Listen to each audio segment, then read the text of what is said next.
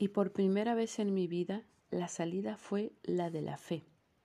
Esta fe llegaba del saber profundo de que yo disponía de la suficiente fuerza y del coraje como para poder sufrir sola esta agonía, y la certeza de que nunca se nos da más de lo que podemos aguantar. De pronto comprendí que solo tenía que cesar en mi lucha, transformar mi resistencia en sumisión y decir sencillamente sí. En el mismo momento en que lo hice, cesaron los sufrimientos, se calmó mi respiración y desapareció el dolor físico. En lugar de esos miles de muertes, fui gratificada con una experiencia de renacimiento que no podría ser descrita con nuestro lenguaje. Al principio hubo una oscilación o pulsación muy rápida a nivel del vientre que se extendió por todo mi cuerpo. Esto no fue todo, porque esta vibración se extendió a todo lo que yo miraba, el techo, la pared, el suelo, los muebles, la cama, la ventana y hasta el cielo que veía a través de ella. Los árboles también fueron alcanzados por esta vibración y finalmente el planeta Tierra. Efectivamente, tenía la impresión de que la Tierra entera vibraba en cada molécula.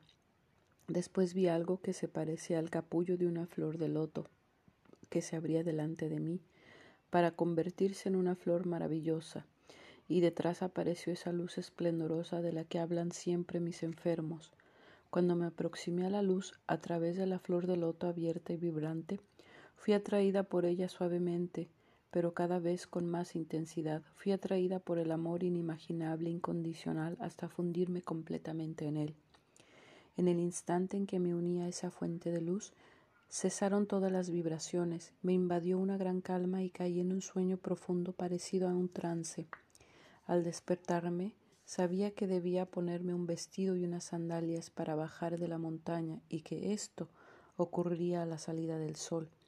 Cuando me desperté de nuevo, una hora y media más tarde aproximadamente, me puse el vestido y las sandalias y bajé de la colina. En este momento caí en la éxtasis más extraordinario que un ser humano haya vivido sobre la tierra. Me encontraba en un estado de amor absoluto y admiraba todo lo que estaba a mi alrededor. Estaba en comunión amorosa, en cada hoja, con cada nube, brisna de hierba y ser viviente. Sentía incluso las pulsaciones de cada piedrecilla del camino y pasaba por encima de ellas en el propio sentido del término interpretándolas con el pensamiento. No puedo pisaros, no puedo haceros daño, y cuando llegué abajo de la colina me di cuenta de que ninguno de mis pasos había tocado el suelo, y que no dudé de la realidad de esta vivencia. Se trataba sencillamente de una percepción como resultado de la conciencia cósmica. Me fue permitido reconocer la vida en cada cosa de la naturaleza con este amor que soy incapaz de formular. Me hicieron falta varios días para volver a encontrarme bien en mi existencia física y dedicarme a las trivialidades de la vida cotidiana, como fregar, lavar la ropa o preparar la comida para mi familia, y necesité varios meses para poder hablar de mi experiencia. Pude compartirla con un grupo de gente maravillosa que no juzgaban sino que comprendían y que me habían invitado a Berkeley en California con ocasión de un simposio sobre psicología transpersonal. Después de haber participado, este grupo le dio un nombre a mi experiencia, conciencia cósmica, según mi costumbre, me dirigí rápidamente a una biblioteca por si encontraba un libro que tratase de este tema, para poder comprender su significado también en el plano intelectual. Gracias a este grupo aprendí que Shanti Nilaya, que me fue comunicado cuando me fundí en la energía espiritual, fuente de toda luz, significa el puerto de paz final que nos espera.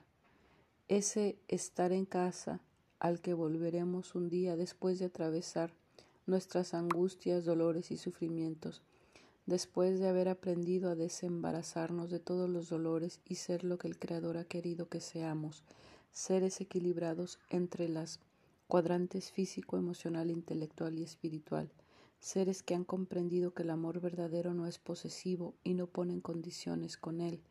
Sí, si vivimos una vida de amor total, estaremos sanos e intactos y seremos capaces de cumplir en una sola vida las tareas y los fines que nos han sido asignados. La experiencia que acabo de relataros cambió mi vida de una manera que no os podría explicar. Creo haber comprendido también en aquella época que si yo difundía mi conocimiento sobre la vida después de la muerte, tendría que pasar literalmente por miles de muertes, puesto que la sociedad en la que vivo intentaría aniquilarme, pero la experiencia y el saber, la alegría y el amor y la sensación que siguen a la agonía son recompensas siempre superiores a los sufrimientos. Fin.